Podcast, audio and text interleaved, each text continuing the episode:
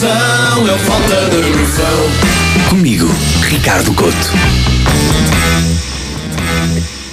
Pareceu-me adequado que num dia em que fazemos o programa em direto das ruas do Porto, eu falasse precisamente da relação entre pessoas e carros. Eu sei que é um exercício complicado, porque falar de carros dos portugueses é falar de uma extensão da sala. Aliás, há carros cujo tablier é adornado com naprons e até santinhos. Estão a uma foto do, do meu batizado de ser o altar que a minha avó tem lá no quarto. Os outros povos seguem o código da estrada. O português não. O português interpreta o código da estrada. Por exemplo, se forem à Suécia e virem um carro com quatro quatro piscas, cuidado, é sinal que ele está a sinalizar uma eventual avaria ou até perigo. Cá não. Cá se virem um tuga a meter os quatro piscas, é porque foi só ali.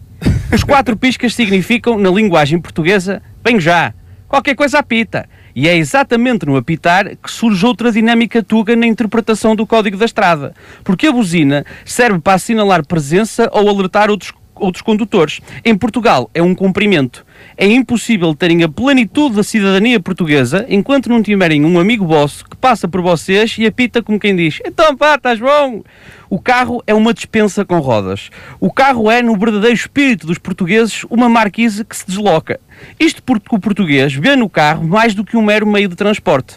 É no carro que se acabam relações, é no carro que os casais se chateiam, é no carro que os casais fazem até filhos. O carro está mais presente na vida da minha família do que aquele tio manco que só aparece na altura das heranças. É por isso que um dos grandes orgulhos de pais e mães deste país é passar o carro ao filho. É o ciclo da vida. Ontem bati contra um passeio, amanhã bates tu, filho. É poesia em quatro rodas.